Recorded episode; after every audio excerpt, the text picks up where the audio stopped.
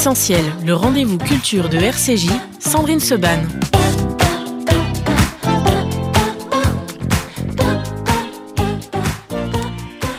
Merci d'être euh, avec nous dans Essentiel. C'est un invité exceptionnel que nous avons le plaisir de recevoir ce matin. Professeur René Friedman, bonjour. Bonjour. Merci beaucoup d'être avec nous pour parler avec vous d'une histoire de la naissance. Ça vient de paraître aux éditions Grasset. J'en veux beaucoup à mes confrères de France Culture qui ont eu l'excellente idée de vous proposer un podcast avec ce livre. Parce qu'une fois que je l'avais fini, j'ai dit Oh là là, mais qu'est-ce que ça ferait comme magnifique podcast? Et boum, voilà, c'est marqué. France Culture a eu l'idée. On en parlera euh, tout à l'heure. Euh, professeur Friedman. Euh, mais avant cela, avant de parler de votre livre, absolument passionnant. L'émission s'appelle euh, Essentiel et comme première question, mes invités, je leur demande toujours ce qui est essentiel pour eux dans la vie. Ça peut être très sérieux comme ça peut être totalement futile. Qu'est-ce qui est essentiel dans la vie du professeur Friedman? Bah, Ce qui est essentiel, c'est d'être au rendez-vous, d'être euh, dans ce moment de passage euh, assez extraordinaire euh, euh, qui est la naissance.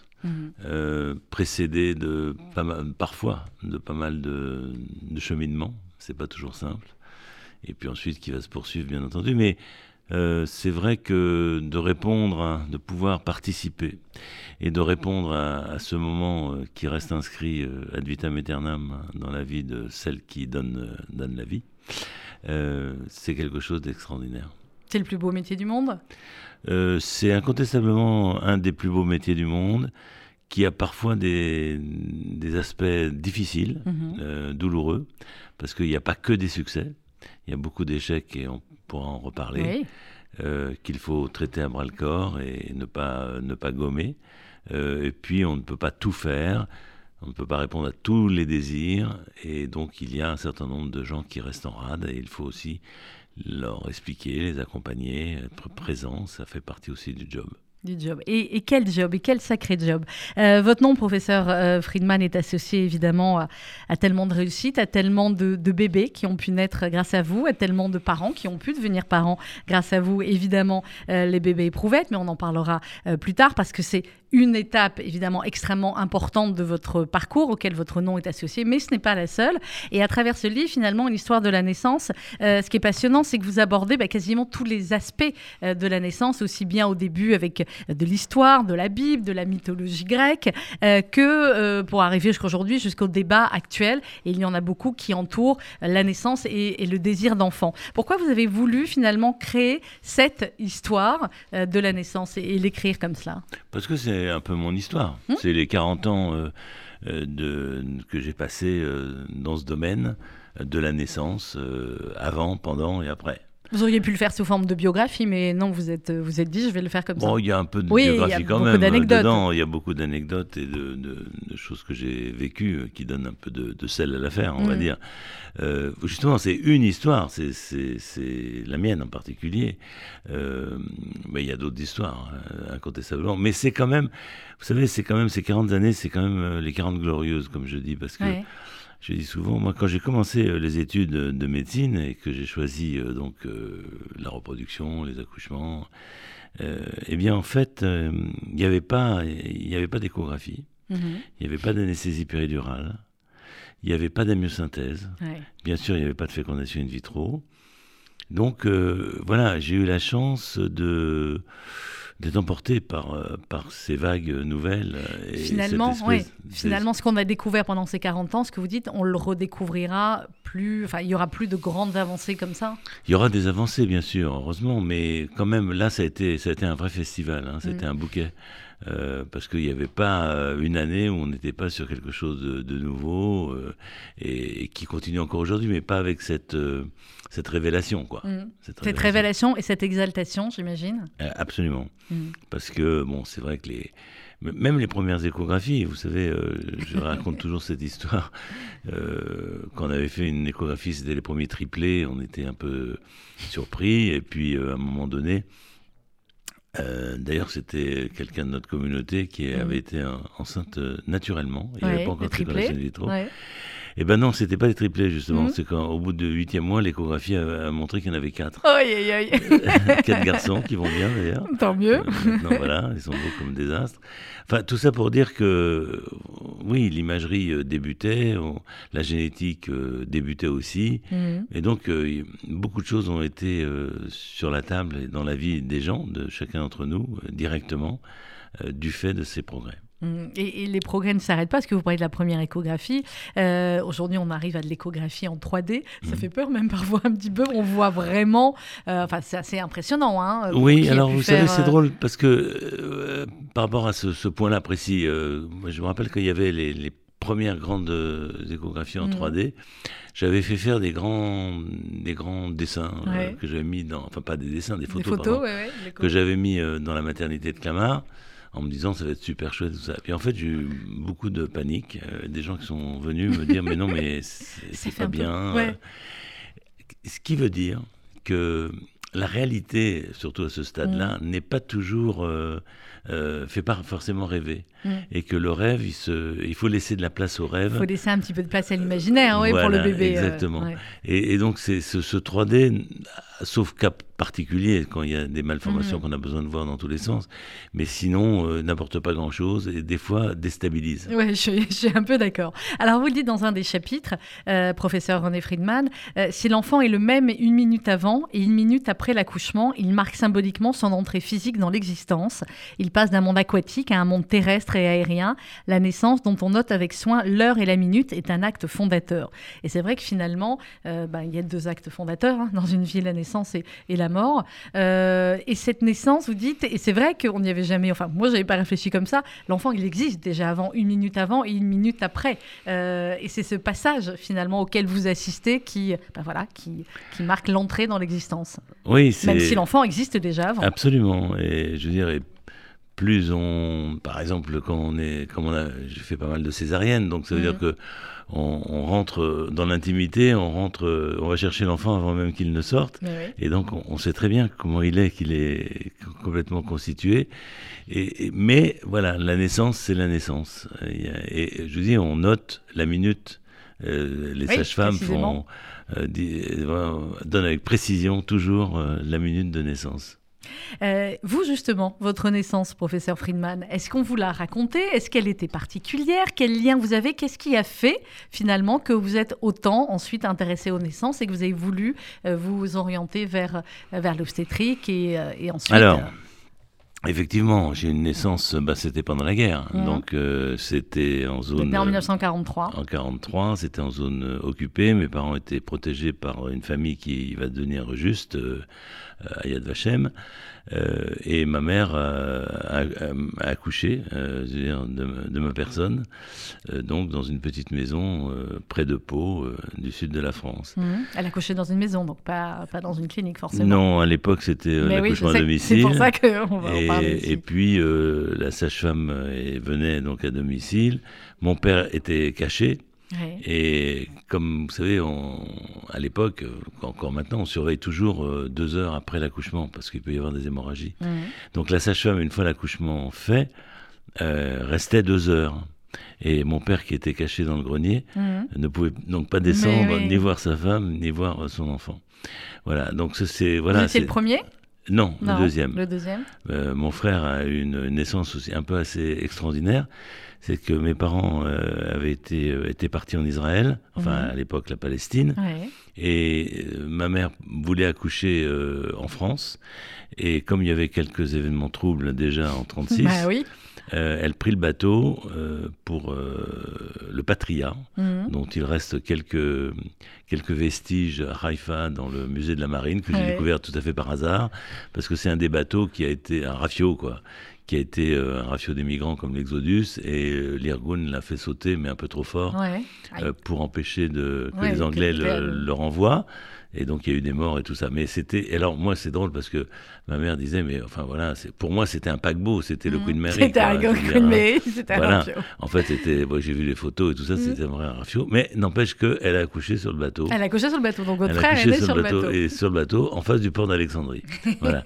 Donc c'est déjà un peu original. Mmh. Euh, et puis moi j'ai fait aussi un peu original quand même. Pendant la guerre, de cette façon. compliqué. Alors à quel moment vous vous êtes dit, euh, je vais être médecin et je vais me spécialiser là-dessus? Est-ce que c'est pendant les études de médecine que l'envie après de voilà d'occuper de, parents et de bébés est venue ou est-ce que vous avez fait médecine pour faire cela? Non, je faisais pas du tout médecine pour faire cela, même au contraire, pour dire mmh. les choses très franchement. Euh, je trouvais ça euh, nul pour un médecin euh, de, s'occuper de ça, au point, au point que les, vous savez, on avait des gardes d'obstétrique obligatoires. Il y avait trois gardes qu'il fallait faire pour parcourir, oui, pour commencer à, son, être médecin, quoi. Même si, et je m'étais débrouillé pour pas les faire parce que je trouvais ça vraiment pas bien. Mais en fait, c'est revenu. Alors, à l'époque, je m'occupais pas mal de Médecins sans frontières. Enfin, c'était mhm. le, tout début, de Médecins sans frontières avec Bernard Kouchner. Et donc, du coup, je voulais plutôt faire de la traumatologie, ce qui pouvait être euh, justement servir dans l'humanitaire, servir dans l'humanitaire, qui, qui, commençait à peine. C'était la première mission va être au Nicaragua en 72. Et en fait, euh, je, je, je, n'ai pas trouvé euh, dans l'orthopédie. Vous savez, l'orthopédie, c'est vous réparez, vous mettez des mm. vis, vous mettez des clous, mm. du ciment.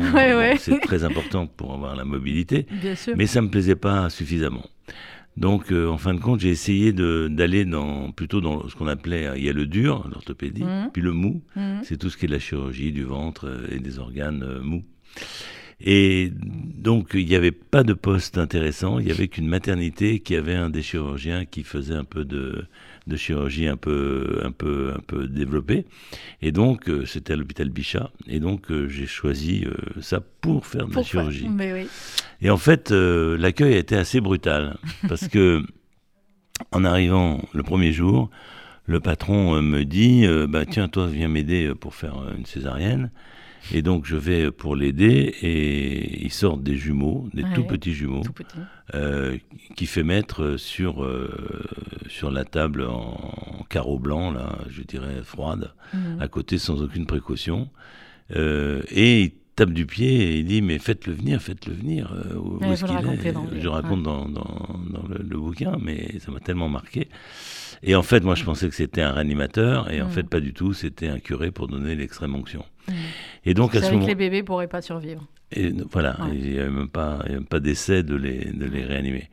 Et donc là, ça m'a fait un choc, parce que je me suis dit, il y a quelque chose à faire. Les, les femmes souffraient, il n'y avait pas de péridurale, euh, les, elles étaient laissées à elles-mêmes, et je me suis dit, euh, voilà, il faut faire quelque chose. J'ai rencontré Émile Papierny, qui a été mon, mon patron, euh, qui venait de prendre le service de Clamart, qui était tout neuf et qui m'a dit mais écoute viens on va faire des choses super ensemble. Et effectivement on a fait des choses super vous avez fait des choses super ensemble. À quoi ça tient hein, finalement une carrière et donc après alors vous le racontez au début du livre parce qu'évidemment on vous pose souvent cette question combien d'accouchements vous avez réalisé vous dites je ne sais pas plusieurs milliers en 40 ans de pratique mais vous dites ce que je sais c'est que pendant toutes ces années écoutez bien plus de 70 000 dossiers d'accouchement sont passés entre mes mains lors des réunions quotidiennes faisant le bilan des dernières 24 heures les réunions de staff des médecins. 70 000 c'est une petite ville, c'est une grande ville même, professeur Friedman. C'est une grande ville, absolument. Et, le, calcul était assez simple, puisque je savais très bien combien on avait d'accouchements par an. Mhm.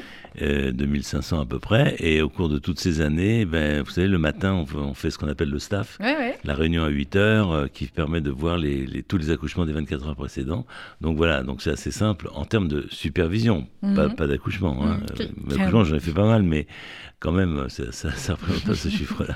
Je vais vous raconter une anecdote. Nous aussi, on a les réunions de rédaction tous les matins dans l'équipe. Et parfois, quand on loupe quelque chose ou qu'on n'a pas une info, ou qu'on me dit, oh là là, on a mm. eu l'info un peu trop tard, notre grande phrase, c'est je dis, c'est pas grave, on n'est pas chirurgien. Voilà, c'est la différence entre les métiers. C'est que vous, par contre, c'est la vie des gens que vous avez euh, entre vos mains. Alors, vous racontez euh, dès le début du livre, et ça aussi, c'est absolument passionnant, finalement, le rapport entre euh, les naissances, alors soit la, mythologie avec toutes ces histoires, et puis la Bible aussi, avec à la fois euh, le, côté euh, juif et le côté chrétien, notamment évidemment avec, euh, avec Jésus, et puis toutes les questions aussi autour de la Bible. Et ce qui est passionnant, c'est que vous expliquez que finalement, dans toutes ces histoires-là, eh bien, il n'y a aucune naissance qui est due à une relation, une relation sexuelle qui normalement, effectivement, devrait être le, et le moyen pour avoir un bébé.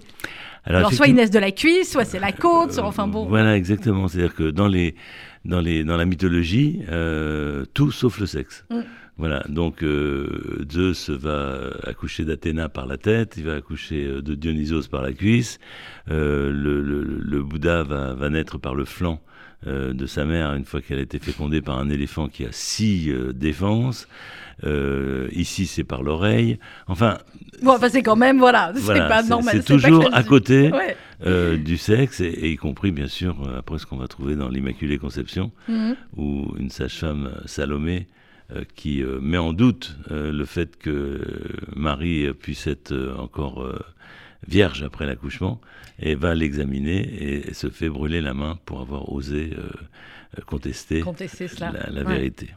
Alors vous racontez euh, aussi évidemment dans le livre tout ce qui, euh, tout ce qui tourne finalement autour de la mythologie de la naissance euh, et de l'accouchement et de la grossesse dans différents pays. et vous racontez beaucoup d'anecdotes souvent très, très drôles ou voilà au Nigeria ou ailleurs. Enfin il y a, des, il y a beaucoup de, de, traditions liées finalement à la grossesse, à l'accouchement. Alors effectivement, d'ailleurs vous savez j'avais fait, j'avais participé en tant que commissaire à, une exposition.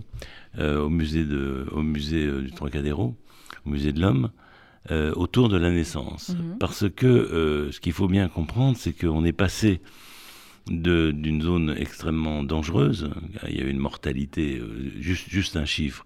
Vous savez qu'au 19e siècle, il y avait, dans les hôpitaux, il y avait à peu près 20% des femmes qui mouraient, qui mouraient, qui mouraient, mouraient d'infection, ce qu'on appelle la fièvre puerpérale, dans, dans les hôpitaux publics.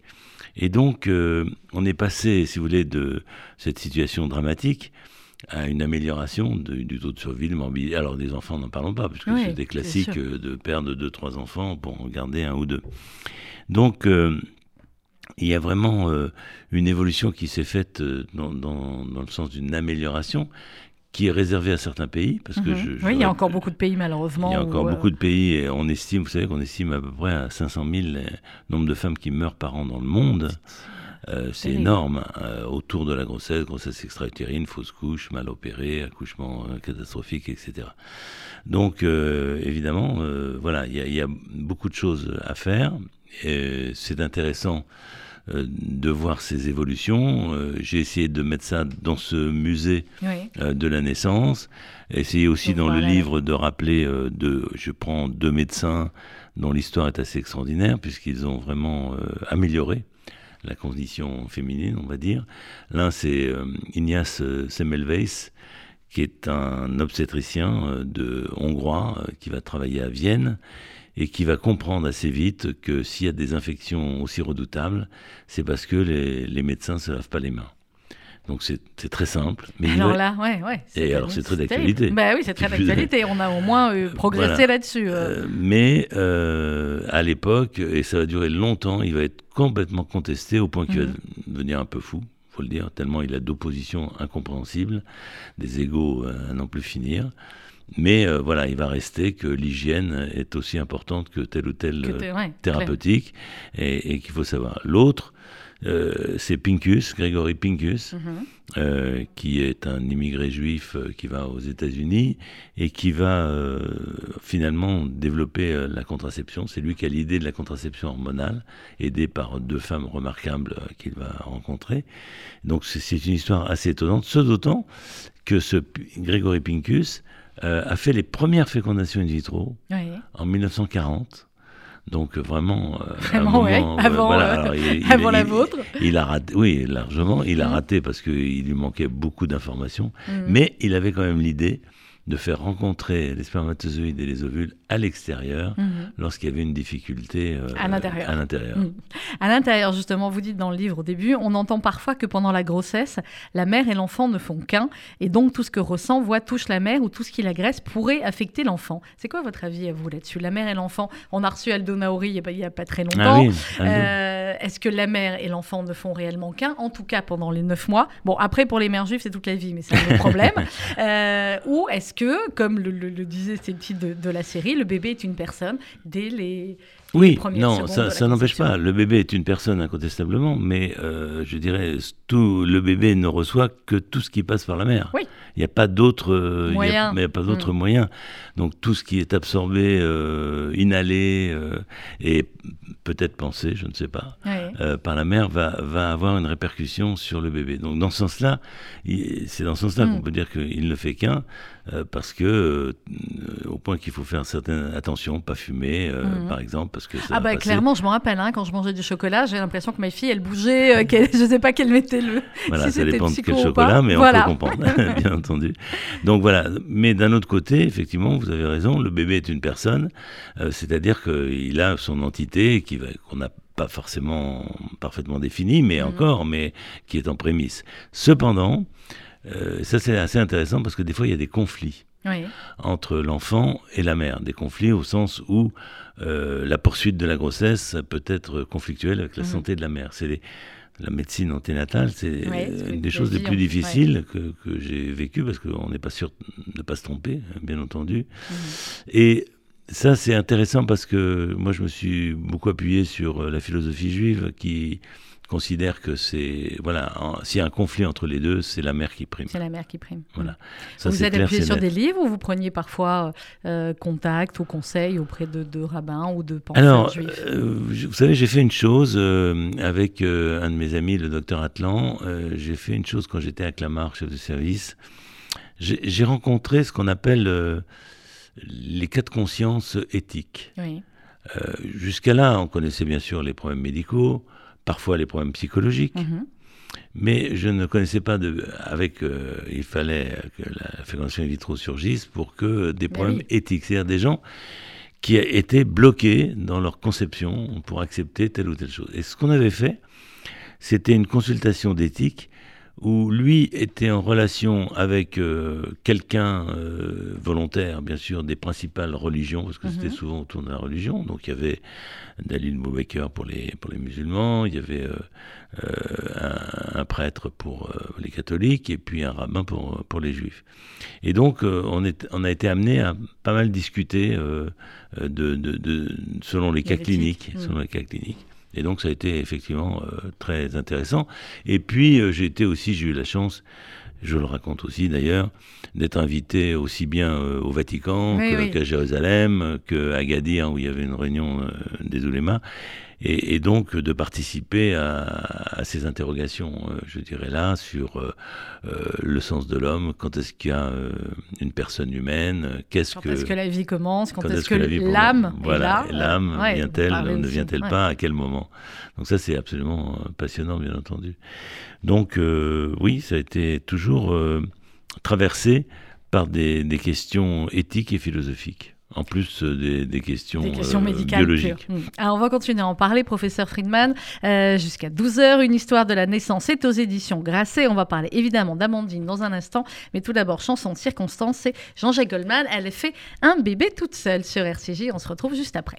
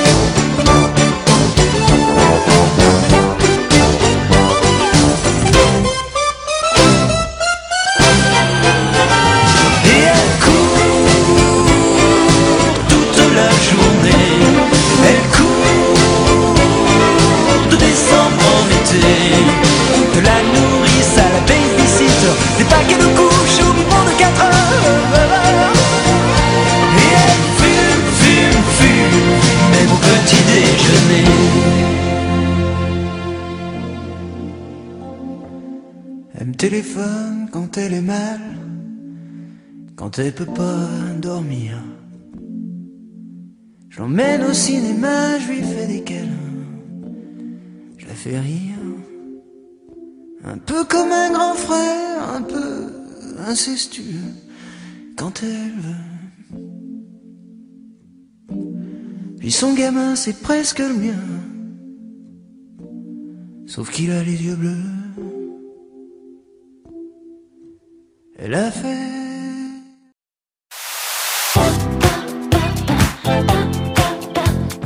Essentiel, le rendez-vous culture de RCJ, Sandrine Seban.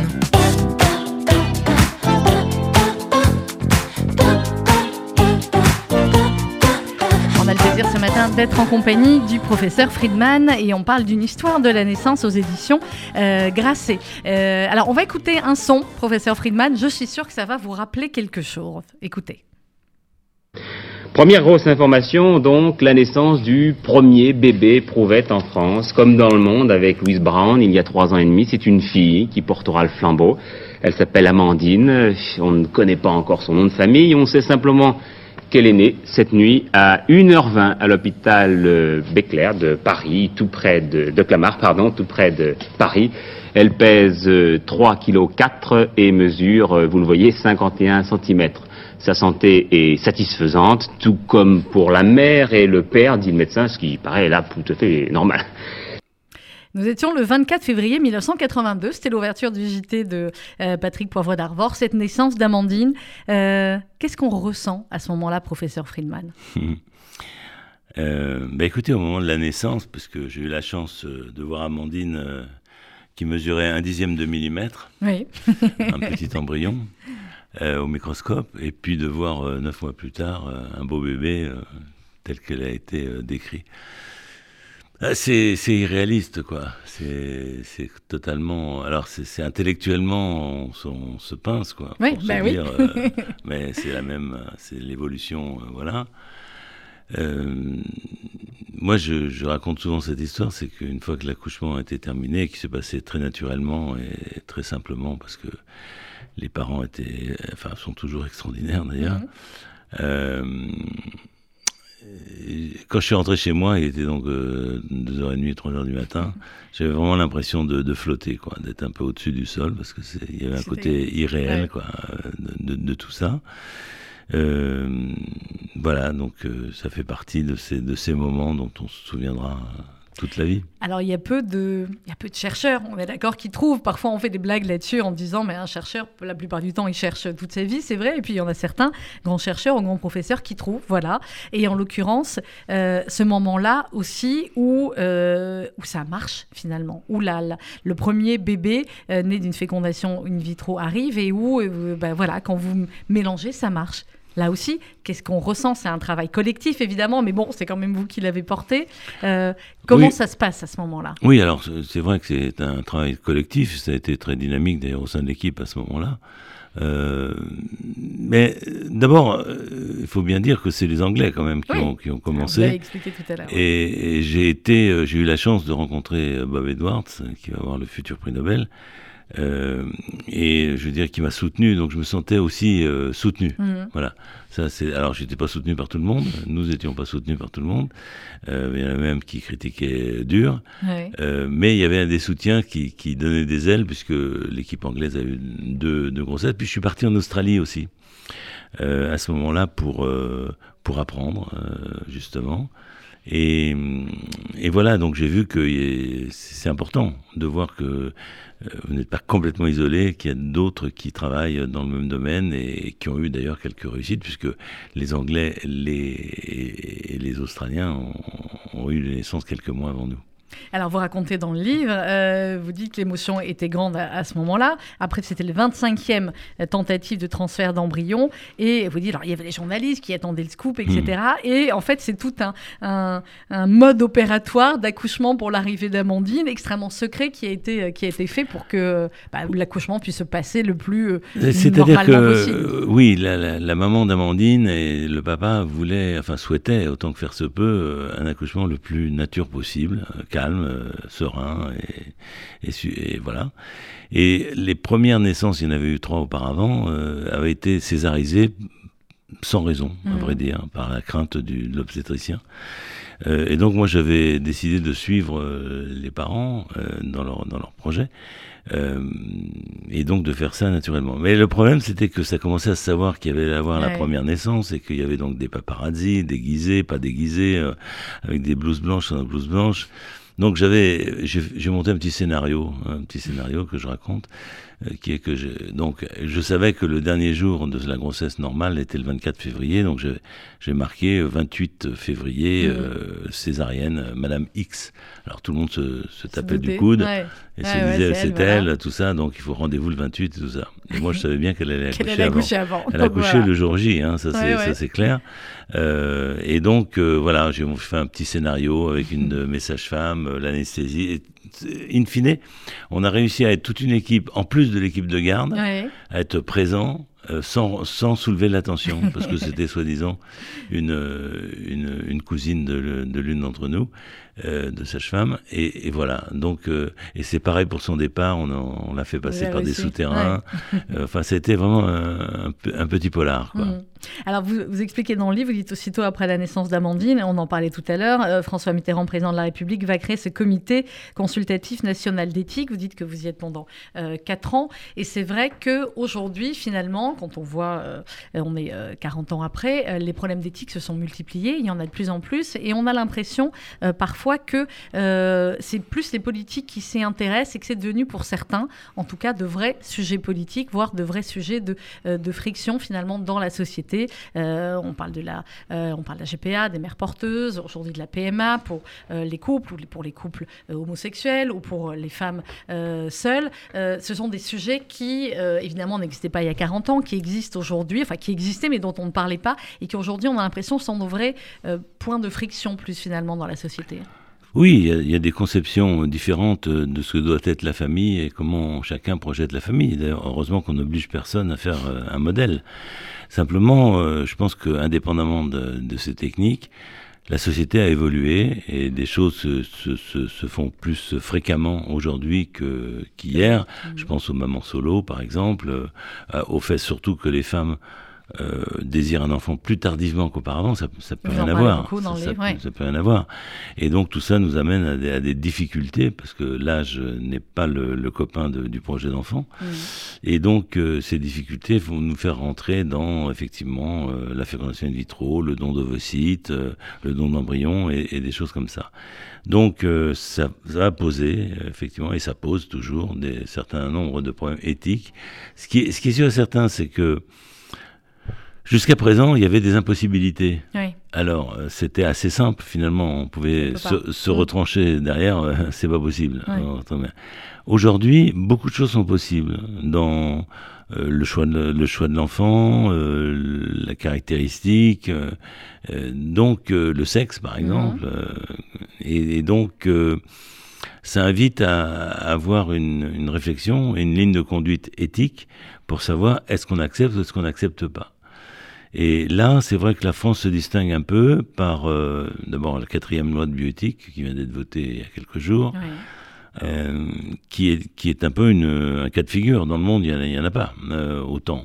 Donc c'est vrai que vous avez raison, il y a une prise en main des politiques, et souvent d'ailleurs les positions qu'on retrouve sont en fait des alliances politiques et non pas euh, des, positions forcément, mais c'est les conséquences que ça peut avoir. Les positions personnelles ou les positions morales. Voilà, donc on a, si vous voulez, euh, une politisation, c'est vrai, puisque ça passe par le Parlement, à la différence de beaucoup d'autres pays comme l'Angleterre, la Belgique, euh, où c'est un comité mais qui n'est pas le représentant du peuple. Quoi il y a tout un chapitre aussi, professeur Friedman, et c'est lié à ce qu'on vient de dire, sur le désir d'enfant, euh, sur le fait que euh, on veuille un enfant parfois euh, à tout prix, quel que soit le prix. Alors il y a, les parcours médicaux évidemment très, très douloureux, parfois très compliqués, qui n'aboutissent pas toujours, malgré tous les progrès de la science. Et vous en parlez. à un moment, vous dites, voilà, il y a tant de, de grossesses finalement qui peuvent aboutir, de projets de naissance qui peuvent aboutir. Et on a l'impression que finalement, aujourd'hui, on accepte moins facilement euh, le fait qu'un désir d'enfant ne puisse pas aboutir Oui, c'est ça. C'est-à-dire que tout semble euh, licite et, ne pas poser de problème en s'appuyant sur euh, des press people qui euh, font état de, femmes de 50 ans, actrices, qui ont des enfants. Donc oui, on sait pas même beaucoup plus. Enfin, Forcément, on ne sait pas forcément par quelle procédure elles ont passé. Souvent, c'est du don, mais on le dit pas. donc, on est on est confronté effectivement un désir d'enfant qui ne comprend pas qu'il y a des échecs. Donc euh, j'essaye de faire comprendre que la nature humaine est ainsi faite que c'est que 25% un couple euh, en bonne santé, en mmh. bon état, qui a des rapports sexuels au bon moment, euh, il n'y a que 25%, il y a que 25 de chance. De chance, de chance ah, c'est vrai que quand vous racontez le parcours, enfin voilà, c'est, on se dit c'est assez dingue, c'est un miracle. Alors après, vous allez me dire si c'est le miracle ou pas, la vie, mais c'est dingue en fin de compte. Bah c'est toujours, c'est toujours, vous savez, moi je dis toujours, euh, docteur, alors pourquoi, pourquoi est-ce que, pourquoi est-ce que ça n'a pas marché? J'ai dit, écoutez, je ne sais pas exactement pourquoi ça n'a pas marché. Et d'ailleurs, quand ça va marcher, euh, je ne saurais pas non plus pourquoi ça a marché. Donc on, est, on est effectivement aujourd'hui. Alors on pourrait savoir plus de choses. Mm. C'est un peu ma revendication que j'ai essayé de, de faire avancer, c'est qu'on pourrait avoir plus d'informations sur le potentiel de développement de l'embryon et mm. donc de ne pas mettre des embryons pour rien euh, ou de ne pas euh, entraîner des fausses couches euh, qui laissent les femmes euh, à terre souvent parce que c'est quand même un investissement euh, affectif énorme mm. qui n'a pas de réponse. Donc bien sûr, qui n'a pas fait de, de fausses couches, c'est assez fréquent, mais quand on est dans une poursuite de la rareté, c'est-à-dire de projets d'enfants et qu'il y a une fausse couche qui arrive, euh, c'est quelque chose qui marque. Mhm. Et euh, ce que je dis, c'est que c'est dommage que l'on n'applique pas en France ce qui est appliqué dans de nombreux pays, comme euh, la Belgique, l'Angleterre et, d'autres pays, la possibilité, dans certaines circonstances, je dis bien dans certaines circonstances, d'analyser le potentiel de développement des embryons. Mhm. Ce potentiel ne vise pas à avoir un schéma particulier, un petit blond aux yeux bleus ou, l'inverse, bien sûr. Il vise simplement à, découvrir s'il n'y a pas d'anomalie chromosomique. Car un chiffre est important pour nos auditeurs, c'est que 60% des embryons qui sont obtenus par fécondation in vitro ne vont jamais se développer. 60%. Et ça peut même monter à 80% avec l'âge. plus on avance, plus la mm. femme avance dans l'âge.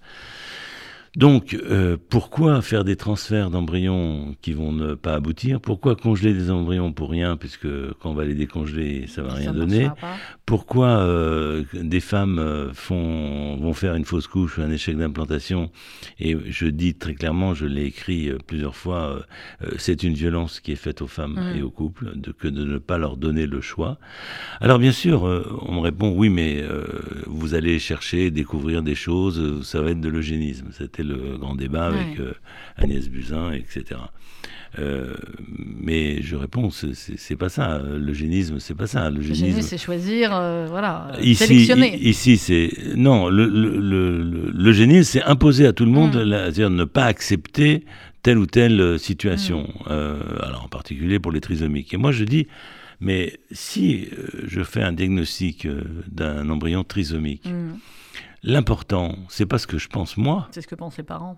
C'est ce que pensent les parents. C'est donc mm. qu'on les informe et qu'ils prennent tout le temps de savoir qu'est-ce qu'ils veulent faire. Mais si ils désirent quand même une mosaïque ou un ou une trisomie ou enfin une anomalie euh, chromosomique parfois on ne sait pas exactement ce que ça va donner.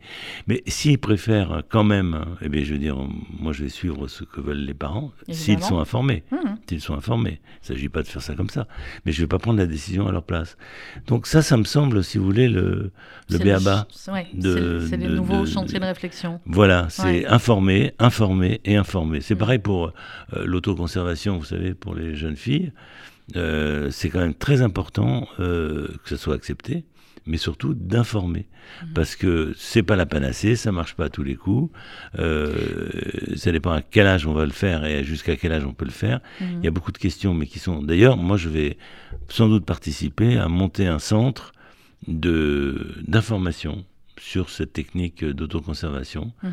euh, parce que beaucoup de jeunes filles viennent et sont perdues et elles n'ont pas les tenants les aboutissants. Par exemple, j'ai dit un peu rapidement euh, que les échecs euh, de la congélation existent.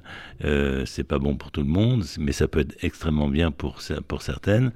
voilà, il faut développer euh, tout ce qui est du relationnel. ouais. Et vous le dites euh, aussi dans le, dans le livre, rappeler, rappeler, même si on a l'impression que c'est euh, bateau, que effectivement il y a un âge où malheureusement il devient plus compliqué d'avoir des enfants, que ce soit à partir, naturellement à partir de ses ovaires, voilà, à partir de ses propres ovaires. Et que, voilà, et que parfois on a tendance à, l'oublier dans, dans, dans, la société plus moderne. Alors le père, on a, il faut en parler quand même aussi. Mais oui, bien sûr. clairement, et vous en parlez dans le, dans le, dans le livre, vous donnez pas mal d'exemples de de papa et de finalement euh, de, ce moment, vous dites, euh, qui est assez incroyable, où, eh bien voilà, où le couple devient parent et au moment où le bébé arrive et où, vous dites, avant le père était à l'extérieur de la chambre, là maintenant il est à côté, généralement quand tout va bien, de la, maman, et ils ont le même choc en même temps, le même regard en même temps. Alors, Là aussi, un petit bémol, tous les hommes ne sont pas prêts à, vivre ça. oui, c'est clair. Hein, et, il ne faut pas l'imposer. Mm. Euh, mais c'est une liberté qu'ils peuvent choisir, que beaucoup choisissent d'ailleurs, euh, avec l'accord de, de, leur épouse, enfin de leur femme. Euh, mais... après, il faut faire gaffe, parce que comme le mien, ils vont dire oui, j'ai accouché en même temps que toi. Et je dis non, tu n'as pas accouché. Ce n'est pas faux. Oui, oui. Alors après, il y a des substitutions qui peuvent se faire. bon, après, c'est Mais euh, voilà, c'est un moment. Ce moment, on, on l'abordait tout à l'heure, avant-après. Mm. Euh, le moment de la découverte, euh, des, ce, regard, moi, qui me fascine toujours parce que je sais qu'il va arriver, ce regard de, la maman et du papa sur euh, l'enfant qui est en train de sortir, ça, c'est pour moi, c'est vraiment irremplaçable. Quoi. C'est, cette bascule que l'on voit surtout dans, dans, le regard et dans les yeux, dans, dans les pleurs qui montent, qui sont irrépressibles. Et, voilà, c'est, un moment dont je raffole. Je suis un mhm. peu accro. vous êtes accro à ça. C'est pour ça que vous continuez aujourd'hui, professeur Friedman. Vous n'êtes plus à Clamart, vous êtes à l'hôpital Foch. Ouais, euh, vous continuez, vous arrêterez jamais. Euh, je ne sais pas, je ne sais pas. non, c'est comme euh, la discussion en disant, écoutez, on peut pas toujours répondre à votre demande de désir d'enfant. Pour moi, c'est mhm. pareil. Je vais pas ad vitam aeternam. Mais tant que je suis en forme, tant que je suis accueilli par une équipe super sympathique et, et qui m'a accueilli depuis 9 ans, puisque ça fait 9 ans post-Clamart, où j'ai fait déjà 35 ans. Euh, bah D'ailleurs, je trouve d'une façon générale que c'est un peu euh, regrettable que des gens qui ont des expériences et qui peuvent faire des formations, on en parlait des en antenne, je suis d'accord, l'hôpital public, mais quand on a la chance d'avoir des sommités comme vous et d'autres... C'est dommage euh, de ne pas profiter de, de, ce savoir euh, sans autre sans autre responsabilité parce mm. qu'on peut pas il y a un moment donné il faut, faut quitter. Mais c'est vrai. Mais mais voilà. Mais vous voyez euh, je pense que tout à l'heure euh, je vais aller faire un accouchement. C'est peut-être un des derniers tout mais... à l'heure. Non non non c'est jamais. Mais voilà. Bah, il y a de la pression quand on découche avec le avec le, le, professeur Friedman. On se dit quand même on a la sommité. On est tranquille j'imagine. Non mais vous savez c'est enfin vous l'avez dit et j'insiste c'est tout ça c'est toute une équipe il, y a, il y, a, un chef d'orchestre, sans bah, doute. Mais comme partout, mais sans premier violon, vous faites pas bien.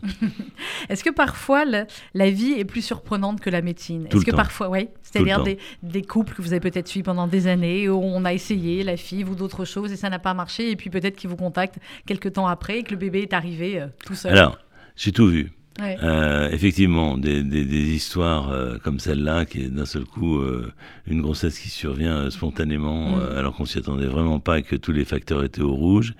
inversement, des réussites avec des femmes qui, une fois enceintes, ne veulent plus de la grossesse et veulent veulent réaliser un avortement. Alors ça, c'est un, peu dur pour tout le monde. Euh, voilà, donc euh, c'est vraiment. Euh, moi, je, je, dis souvent que la consultation en, en, gynéco-obstétrique, mmh. c'est du Flaubert ou du Balzac, comme on veut. C'est-à-dire que chaque couple qui arrive a une histoire, il faut prendre le temps de la connaître, il faut prendre le temps de, de comprendre, et, et, c'est tout, et on découvre toujours 36 000 choses. Alors vous parlez, c'est vrai que c'est un sujet dont on parle un peu moins en France que dans d'autres pays, mais euh, des mères porteuses, il y a tout un article, enfin tout un chapitre mhm. euh, où vous dites que euh, certains couples stériles évidemment souffrent beaucoup, mais vous écrivez le bien fondé du désir d'enfant ne rend pas pour autant légitime l'exploitation d'autres personnes. Oui, c'est une de mes règles en tous les cas absolues. Euh, je comprends parfaitement le désir d'enfant euh, et je, je, je m'y coltine depuis un certain temps, mais je, je ne peux pas l'accepter s'il se fait au détriment de quelqu'un d'autre. Et en particulier euh, de, de, de, de, femmes qui donneraient de façon obligée euh, leurs ovocytes, ou bien cette commercialisation du corps euh, que représente la, la, la GPA. C'est quelque chose qui me révulse parce que, bien sûr, quand on écoute ceux qui souhaitent cet enfant, ben, on, on les comprend et Ouais. on, peut être, euh, on peut être proche d'eux d'ailleurs. Euh, mais on n'écoute pas suffisamment ces femmes qui sont exploitées. Ça, ça, ça évoque bien sûr une forme de prostitution du corps. Ça évoque en tous les cas euh, une, une- une domination. C'est comme si on demandait aux, aux propriétaires d'esclaves euh, d'être favorables à, à la levée de Et l'esclavage. quand certains vous disent il n'y a pas d'échange, ça peut être ma sœur qui va porter ou ma meilleure amie, il n'y a pas d'échange d'argent, vous, vous, vous considérez que c'est la même. euh, euh, non, je, enfin, non, c'est important ce que vous dites, mais c'est peanuts. Ouais. Il y en a très peu. Et puis, euh, c'est pas si simple. Ouais, non, bien Parce sûr que que c'est pas simple. les sœurs, les sœurs, c'est génial, Ouais. sauf quand, quand c'est pas génial. Ouais. Euh, et quand ça crée euh, plus de problèmes que ça, en résout. quand même beaucoup, beaucoup de Voilà, parce qu'après, il y a des liens, et puis il n'y a pas que les sœurs, il y a les conjoints des sœurs, Mm. il y a les enfants des sœurs. Enfin, on rentre dans un système qui est, qui est pas du tout hein. évident. Donc, euh, voilà, je, je, je pense, et je suis assez satisfait que, que la loi de bioéthique, en tous les cas, n'autorise pas euh, cette pratique, qui est une pratique commerciale et dépré- dépréciante pour euh, les femmes qui sont utilisées. Alors, il y a d'autres avancées de la médecine, vous en parliez tout à l'heure, ça semble complètement dingue, mais voilà, ça a été, vous l'avez réalisé avec le professeur euh, Ayoubi, c'est euh, cette greffe d'utérus euh, à l'hôpital Foch, et bah, il y a quelques mois, hein, donc Oui. il a 4 mois, 5 mois, la petite, c'est Micha, c'est une ouais, petite fille petite Micha, ouais. Micha, premier enfant né en France après une greffe d'utérus. Là aussi, ça semble complètement... Alors, dingue. ça semble, mais en même temps, à partir du moment où on a développé les greffes d'organes, euh, qui se sont multipliées sur- quasiment sur tous les Mm. Oui, oui, organes, on greffe des reins, des euh, foies. l'utérus restait un, un peu difficile parce qu'il est difficile. Euh, Mhm. L'instomose des vaisseaux est quelque chose à risque et difficile à réaliser. Euh, donc c'était un peu laissé un peu aux oubliettes. Il fallait un peu s'y atteler. Et ce qui a été le cas surtout d'une équipe suédoise que je connaissais depuis la fécondation in vitro et qui Mhm. nous a beaucoup aidé, euh, Jean-Marc euh, et moi, euh, pour cela. Et donc, euh, voilà, on s'est lancé dans l'histoire parce que il y, y a des femmes, des jeunes filles, qui naissent sans utérus. C'est une anomalie à peu près qui survient une fois sur 5000. Elles ont des ovaires, elles produisent des ovocytes, mais elles n'ont pas d'utérus. Alors c'est vrai qu'il y a une réflexion de cet organe utérin. Euh, Est-ce que ça peut être, ça peut venir de la mère ou de la famille, comme comme les dons euh, d'organes maintenant peuvent se faire apparenter euh, Est-ce que ça peut se faire à partir d'une personne décédée, comme les autres prélèvements d'organes? On, on rentre là dans des dans des questionnements. euh, alors ça a été réalisé dans deux pays déjà, à Cleveland aux États-Unis et puis en, en- au Brésil. Euh, voilà, c'est des interventions qui sont lourdes, bien sûr, sur le plan chirurgical, mais qui évoluent, euh, qui, qui vont, comme les premières greffes cardiaques, euh, elles ont évolué aussi Mhm. vers la plus de simplicité. Donc il faut attendre de voir si on peut avoir une réponse euh, de cette façon-là, euh, en respectant nos, nos- nos- règles éthiques. Mais oui. Euh, le musée de la naissance, professeur Friedman, c'est un de vos projets. Il devait voir le jour, on sait pas où ça en est où, mais c'est la manière dont vous le racontez, dont vous l'exprimez, on se dit oui, oui, on veut. Ben, je voudrais bien que, oui, que beaucoup de gens veuillent, parce que, si vous voulez, ce musée qu'on avait fait en 2005, donc euh, au musée de l'homme à Trocadéro, euh, il était euh, très attractif pour les jeunes qui Mhm. venaient. On avait passé un accord avec euh, la région Île-de-France et des jeunes venaient 13, 14, 15 ans, quelles que soient leurs origines, leur religion, leur race. On était dans le vif du sujet, des anomalies, de comment on fait des grossesses, qu'est-ce que c'est que la science, qu'est-ce que c'est que la génétique. Et il y avait un échange et une force importante. Et je trouve que dans ce monde où c'est un peu tiraillé, euh, où il y a trop de divisions, c'était un lieu d'unité avec des conférences qui étaient données par leurs professeurs ou par des, gens qu'on faisait venir. Et je, je trouve que c'est dommage qu'on le poursuive pas. Voilà. Mm. Bah, écoutez, en tout cas, c'est dit. on va terminer avec ce que euh, vous, vous, citez euh, vers la fin le, un pédiatre, Julien Cohen-Solal. Nous ne fabriquons pas nos enfants, ils se fabriquent à travers nous. Oui, parce que je veux dire, il faut laisser aussi, après, c'est tout, toute l'histoire, euh, la naissance c'est bien, mais après. C'est après que ça commence. C'est après que ça commence, et là je suis content de ne pas y être. Euh, mais je veux dire que oui, il faut, il faut aussi que l'enfant se constitue euh, lui-même et, et devienne un mensch. Mmh, bah, voilà. Je sais pas si vous avez rappelé, je sais plus dans quel film c'était, mais il y avait une scène très drôle où, où des, des, parents reviennent à, à l'accueil d'un hôpital et ils lui disent le bébé arrête pas de pleurer. Et là, l'infirmière lui dit mais de toute façon on peut pas le changer. Qu'est-ce que vous voulez qu'on fasse? On peut pas le reprendre.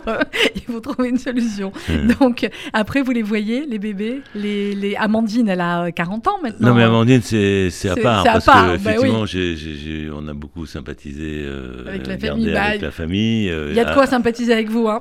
Amandine a accouché, j'étais présent ouais. euh, de deux enfants à Foch. Magnifique. Donc euh, on a bouclé la boucle voilà, et, et son, son, conjoint était présent et très sympathique. Enfin voilà, donc c'est, ouais.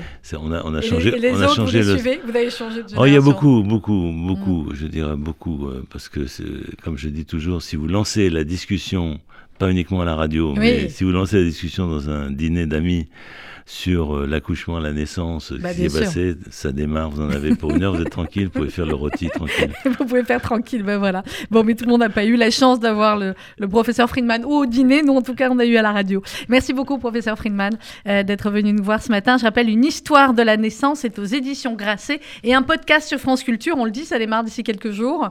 Vous pouvez, hein, vous écoutez RCJ, vous pouvez de temps en temps podcaster euh, France Culture, surtout pour des émissions comme ça. Merci beaucoup. Dans quelques instants, euh, vous allez retrouver Rudy Pour euh, RCJ midi. Bonne journée à tous, à demain.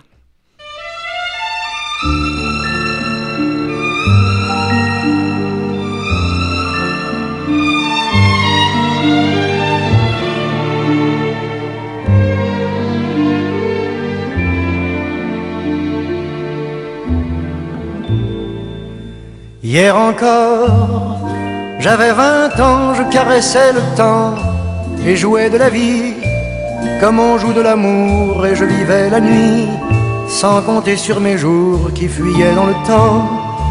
J'ai fait tant de projets qui sont restés en l'air, j'ai fondé tant d'espoirs qui se sont envolés, que je reste perdu ne sachant où aller, les yeux cherchant le ciel, mais le cœur mis en terre.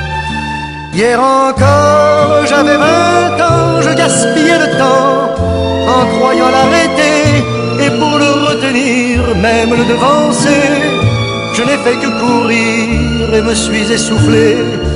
Ignorant le passé, conjuguant au futur, je précédais de moi toute conversation et donnais mon avis que je voulais le bon pour critiquer le monde avec des involtures. Hier encore, j'avais vingt ans, mais j'ai perdu mon temps à faire des folies qui ne me laisse au fond rien de vraiment précis que quelques rides au front et la peur de l'ennui.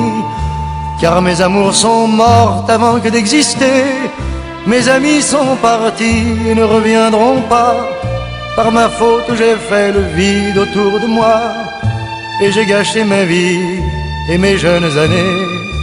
Du meilleur et du pire en jetant le meilleur j'ai figé mes sourires et j'ai glacé mes pleurs. Où sont-ils à présent? À présent, mes vingt ans.